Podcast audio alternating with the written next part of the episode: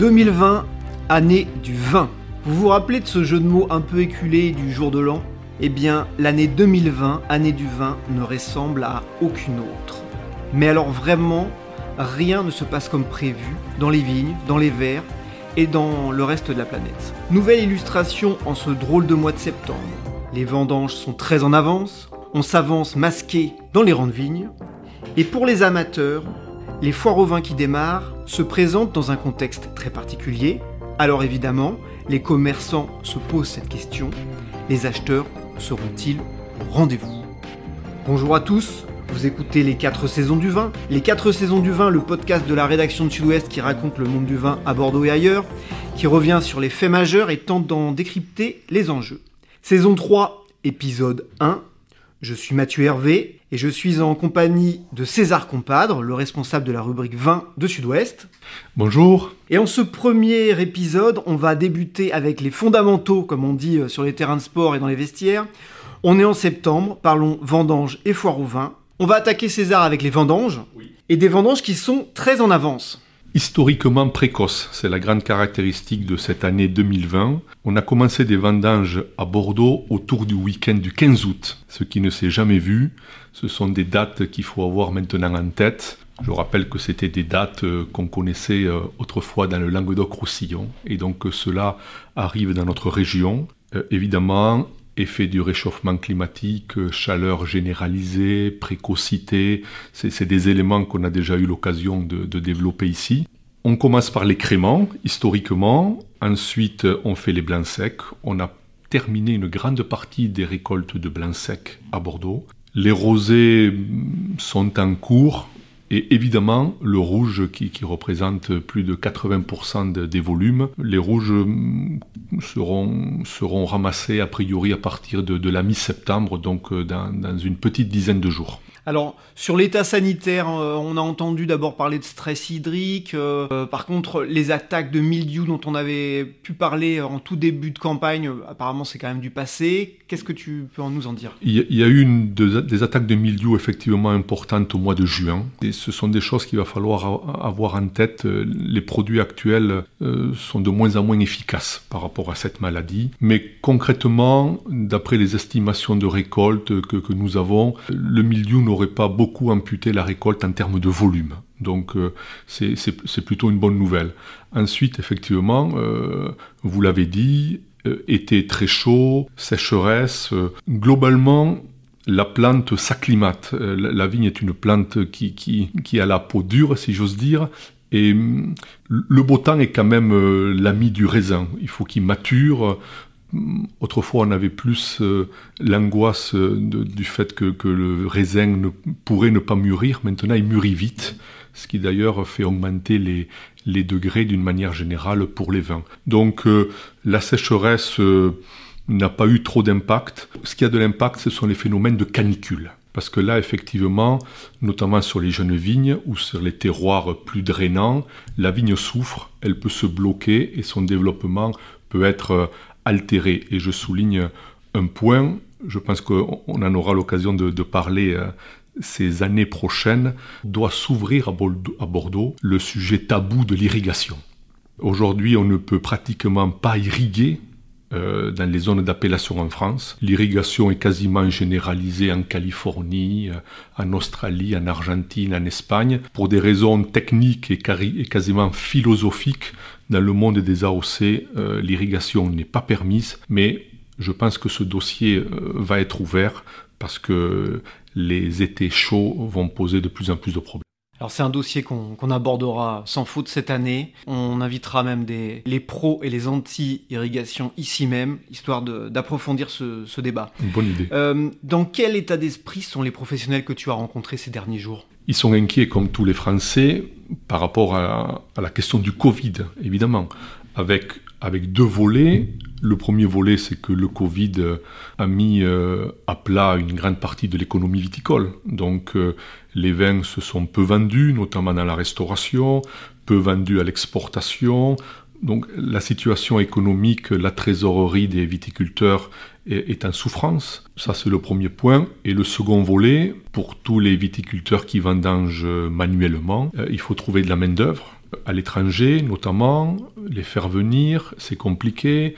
On a fait des reportages dans, notre journal, les vendangeurs sont masqués, toute cette semaine il fait 30 degrés, tout le monde le voit, donc euh, on travaille à l'extérieur avec un masque à 30 degrés, on transpire, voilà. Autant dire que ce ne sont pas des conditions euh, optimales pour, pour être dans les vignes, et c'est peut-être un élément de plus qui fera que on trouvera de moins en moins de vendangeurs pour le vignoble. Et en parallèle, euh, je pense que la machine à vendanger, qui aujourd'hui récolte, euh, d'après les experts, environ 80% du vignoble en Gironde, c'est par, par, exemple quasiment tout le vignoble dans les Charentes, euh, je pense que la machine à vendanger va encore gagner du terrain. Vendanger à la main, ça devient compliqué. Ce sera vraiment réservé, la, vendange manuelle, à, une élite des, des, vins à Bordeaux. Tout à fait, à une élite qui pour des raisons d'image hésitent encore, mais les propriétaires euh, nous disent très ouvertement dans les grands crus qu'ils essayent des machines, qu'ils sont à l'écoute, et je pense que le, le jour où un ou deux grands châteaux, entre guillemets, oseront annoncer qu'ils passent à la machine, derrière il y aura des dizaines de propriétés qui passeront à la machine. Autre question, c'est les volumes euh, qu'on peut attendre de, ce millésime. Qu'est-ce que tu en penses? D'après les dernières estimations de récolte, les volumes sont plutôt bons. On est autour euh, de 5 millions d'hectos, ce qui est dans la moyenne quinquennale des vins de Bordeaux. Et je rappelle, euh, nous l'avons souvent écrit dans nos colonnes, ces derniers temps, Bordeaux est capable de vendre 4 millions d'hectos. Ce qui veut dire que les stocks vont être reconstitués, Nombre d'appellations ont demandé des rendements assez élevés. C'est l'INAO qui va maintenant décider. Et en parallèle de ça, on le sait, un grand plan de distillation est en cours. Ce qui fait que d'un côté, on détruit des volumes qui ne trouvent plus preneur. De l'autre côté, on a une plutôt belle récolte sur les parcelles. Et l'esprit euh, vigneron et l'esprit agricole, on le connaît, euh, il vaut quand même mieux avoir le vin dans le chai et on verra après que de ne pas l'avoir du tout. Donc euh, il y a ce double mouvement. On enlève des volumes avec la distillation, la vendange est plutôt belle et généreuse, des volumes vont rentrer dans le chai, on va voir ce qu'ils deviennent, parce qu'en parallèle, Bordeaux sait vendre aujourd'hui beaucoup moins de vin qu'il n'en produit en moyenne annuellement. Très clair. Alors une dernière euh, question pour finir cette séquence vendange. Euh, et là c'est une question un peu pour l'avenir, tout comme on parlait tout à l'heure euh, d'irrigation.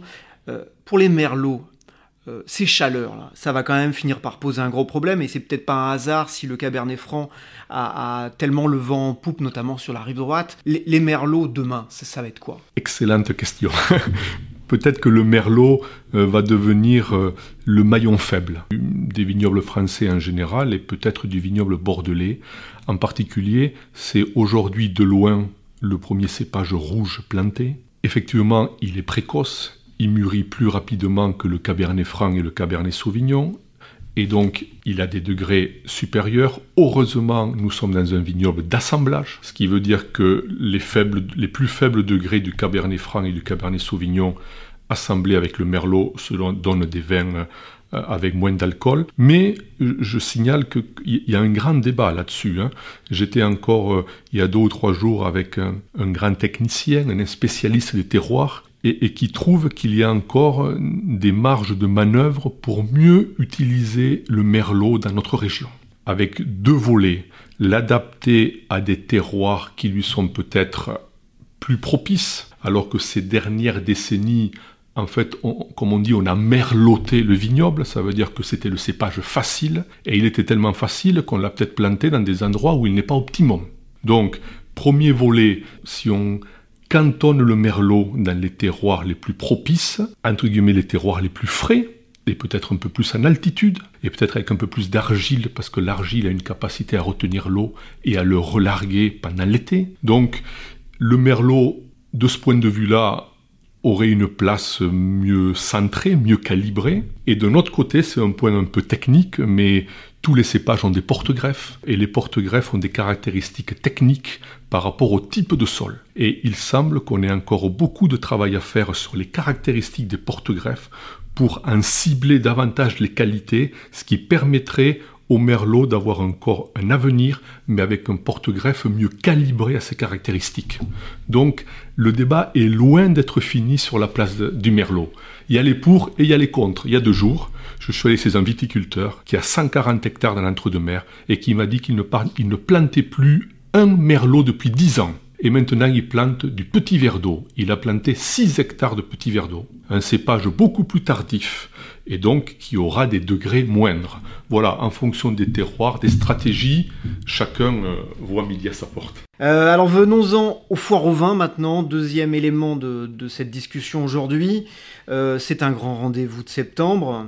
Alors moi j'ai épluché euh, les revues, j'ai lu les confrères, j'ai regardé les dépliants. Il y a trois choses qui m'ont frappé, tu, vas me dire ce que tu en penses. D'abord, partout j'ai vu que le créneau des vins désormais c'était moins de 20 euros, moins de 30 parfois, mais il ne figure pratiquement plus des bouteilles excédant les 30 euros, comme on avait pu le voir par le passé. Deuxième élément, l'offre en bio continue vraiment de se développer et on, sent qu'il y a un enjeu euh, stratégique autour de ces vins parce que sans doute il y a aussi une forte demande hein, qui, progresse et on sait que les études euh, vont en ce sens.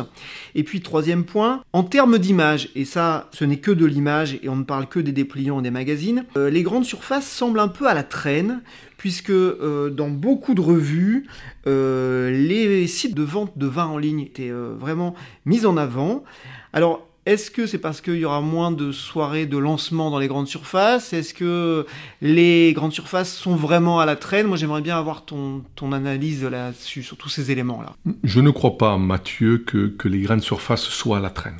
Nous l'avons évoqué ici plusieurs fois, le modèle de la grande distribution souffre, les grandes enseignes se restructurent, parfois licencient, mais pour en parler régulièrement avec les responsables des grandes surfaces, les foires au vin sont quand même un rendez-vous capital.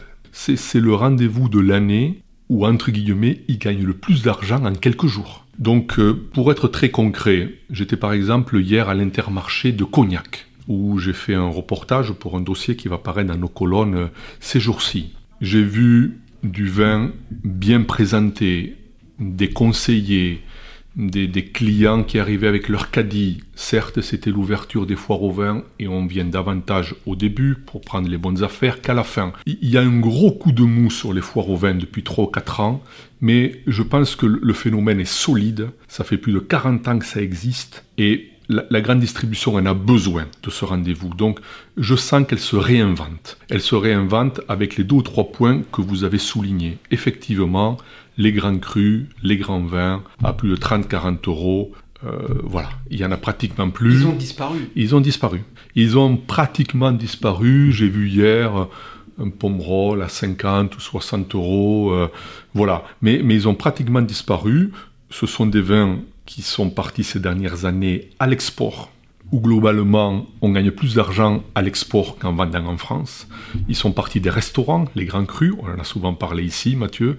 Maintenant, ils partent des foires au vin, mais la vie continue et effectivement, maintenant, le, créneau porteur dans lequel la grande distribution gagne en image et, le consommateur peut faire un effort, vous l'avez souligné, c'est ce créneau de, des 12, 15, 20 euros dans lequel euh, on, trouve une grande offre.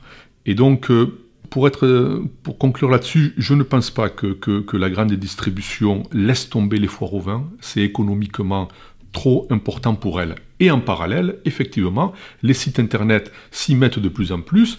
Nous l'avons vu dans nos revues, dans Terre de Vin, la, la, revue de notre groupe, etc. Mais ces sites arrivent sur le créneau des foires au vin, mais c'est eux les challengers ça veut dire qu'ils ont des parts de marché tout à fait minimes et la grande distribution a aujourd'hui les, grandes parts de marché.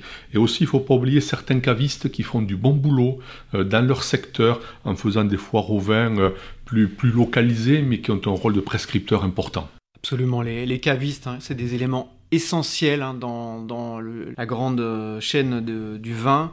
et ils ont des, sélections pointues, c'est des gens passionnés, il faut vraiment pousser euh, leurs portes, à la fois pour les foires au vin, mais aussi toute l'année. Continuons à parler des prix. Euh, donc cette année, contexte un petit peu particulier, on parle toujours de prix moyen de bouteilles. Apparemment cette année, ce prix moyen, il serait assez logiquement, euh, vu le contexte, baisse. Là, on parle de, on parle de l'offre, de la richesse de l'offre, des caractéristiques de l'offre. Mais la donnée numéro un, c'est que le pays est, dans une crise historique. C'est qu'on va avoir des centaines de milliers de chômeurs. C'est que la rentrée scolaire est compliquée. C'est que tout le monde a un peu peur. Donc la question de fond, c'est est-ce que les Français vont avoir envie de dépenser un peu d'argent pour aller acheter du vin C'est la première question. Aujourd'hui, je, ne vois pas qui pourrait répondre à, cette question. Ensuite, le vin, c'est quand même un plaisir, donc ce n'est pas que de la rationalité. Peut-être qu'on a un peu moins d'argent et puis on a envie de se faire un peu plaisir. Je, rappelle les prix. Hein. Dans, les foires au vin, on, peut parler des grands vins parce que ça nous fait rêver. Mais la réalité, c'est que le prix moyen dans la grande distribution d'une bouteille vendue pendant les foires au vin, on est entre 7 et 9 euros la bouteille. Le prix moyen, le reste de l'année, on est plutôt autour de 6 euros. Globalement, un Français, pendant les foires au vin, fait un effort d'environ 2 euros par rapport au prix moyen d'une bouteille. Et 2 euros, c'est considérable. Donc, euh, il y, a ça dont il faut tenir compte. Et l'autre point qui, peut attirer du monde, vous l'avez dit, Mathieu, c'est que l'esprit est ouvert à, à l'ambiance un peu développement durable et autres. On, le voit avec Bordeaux, avec un, maire écologiste qui vient d'être élu. Et donc, euh, la forte offre de ce type de vin dans la grande distribution, je pense, peut attirer peut-être un type de clientèle qui ne venait pas. Et c'est un élément positif euh, par rapport à, à, l'ambiance qui est quand euh, qui est quand même lourde. Ouais, sur, le bio, j'ai lu récemment ce chiffre qui me semble intéressant. Il y a une étude qui avait été réalisée euh, par Millésime Bio, euh, Sud Vin Bio et euh, l'Institut de mesure spécialisé des, vins et spiritueux.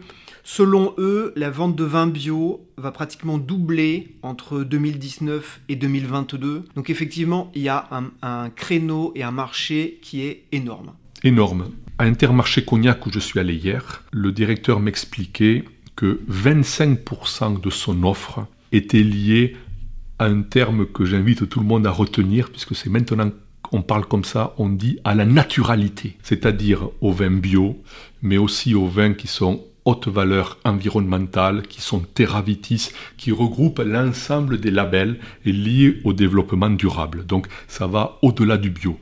Et effectivement, 25% de l'offre, c'est considérable. Ça c'est à suivre et ça aussi évidemment on en reparlera tout au long de l'année.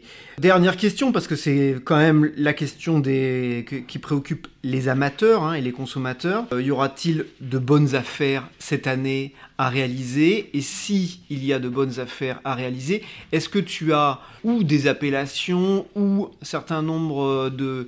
De, de, créneaux sur lesquels, selon toi, il faut un peu se positionner, auxquels il faut réfléchir et auxquels il faut être plus attentif? Je pense qu'il faut avoir sur ces écrans radars la catégorie des crus bourgeois du Médoc. Un nouveau classement est apparu euh, en début d'année avec trois niveaux. L'offre est hiérarchisée, l'offre est qualitative. On voit sur tous les catalogues une présence accrue de ces crus bourgeois. On est dans des gammes de prix, les premiers peuvent commencer autour de 10 euros, mais globalement on est entre 12, 13 et 20 euros. Et ces crus bourgeois de qualité, il y a des noms qui me viennent en tête, comme ça, que, comme, comme euh, Agassac, comme Lilian Ladouis, comme euh, euh, voilà, des Châteaux Arnaud, des, des, noms comme ça. Ils, arrivent, ils arrivent à titiller le marché des seconds vins des grands crus. On l'a dit tout à l'heure, les grands crus, 30, 40, 50 euros, il n'y en a pratiquement plus. Les seconds vins sont autour de 20, 22, 23, 24 euros, les seconds vins des grands châteaux. Et ces crus bourgeois, me semble-t-il, vont, dépasser leur plafond de verre pour arriver à titiller le marché des seconds vins des grands crus. Et c'est là qu'il y, aura tout un travail de, être attentif à l'offre, voir les bonnes affaires. Il y, a, il y a beaucoup de choses à faire là-dessus parce que, je le rappelle, on l'a dit Mathieu, hein, la grande distribution est à couteau tiré les parts de marché sont, sont, sont bataillées, sont disputées. Donc 30 euh, centimes de moins, 50 centimes de moins, 1 euro de moins, c'est beaucoup. Parce que dans, les foires au vin, on est en train de parler de soldes. Dans les foires au vin, ce ne sont guère que des soldes. Gagner 1 ou 2 euros sur une bouteille de 15 à 20 euros, c'est le bout du monde. On n'est pas dans les soldes que sais-je moi, des vêtements ou des chaussures à moins 20, moins 30, moins 40, moins 50. Les soldes en matière viticole, globalement, ça représente de petites sommes. Gagner un euro ou deux, c'est déjà beaucoup. Très bien, donc les crus bourgeois du Médoc, ça me rappelle finalement un peu le mot de Jean-Paul Kaufmann à propos des seconds vins, qui disait les seconds vins des grands crus, c'est moi je ne veux pas d'un succédané. Euh, les crus bourgeois du Médoc, ce n'en sont pas, titillent les grands, donc il faut vraiment aller explorer ces très très bons rapports qualité-prix, parce qu'il y a là des affaires à faire. Exactement. Et acheter du vin, c'est aussi jouer un peu. Donc j'invite nos auditeurs à faire par exemple deux jeux prendre le second vin d'un grand cru, tour de 20, 22 euros, et prendre un bon cru bourgeois, supérieur et exceptionnel, et de voir si le second d'un grand cru est meilleur que le premier d'un cru bourgeois. Nous sommes dans les mêmes créneaux de prix. Voilà, c'est un jeu. Euh, est-ce qu'il vaut mieux être premier que premier chez un bon cru bourgeois que second chez un grand cru? Et le deuxième jeu auquel on peut, on peut jouer, on l'a pas évoqué, Mathieu, mais j'ai vu hier, euh, j'ai vu hier à Intermarché, je le vois beaucoup sur les prospectus, il y a pas mal de millésimes 2015 et 2016 qui sont des bons millésimes. Et j'invite nos, auditeurs à un autre petit jeu intéressant, c'est de faire des dégustations comparatives si on sait qu'on va boire deux ou trois bouteilles sur un week-end qu'on va faire une belle soirée, prendre par exemple trois secondes vins ou trois bons crus bourgeois de la même année et de se faire une petite dégustation comparative exactement comme font les pros. Ça peut être très amusant. Eh bien, on s'en remettra à ces préconisations. Merci César. Merci. Alors voilà, l'épisode 1, saison 3 euh, des 4 saisons du vin est maintenant terminé. On se retrouve très bientôt pour parler de l'actualité du vin à Bordeaux et dans le monde. Merci César. Merci. À bientôt. Merci aussi à vous tous qui êtes toujours plus nombreux à écouter nos podcasts. N'hésitez pas à nous envoyer vos remarques, vos avis, vos suggestions pour de prochains épisodes à podcast.sudouest.fr. Retrouvez tous nos épisodes sur le mur des podcasts de Sud-Ouest et abonnez-vous à Sud-Ouest sur Spotify, Apple Podcast ou Google Podcast. À très bientôt. À bientôt. Thank you.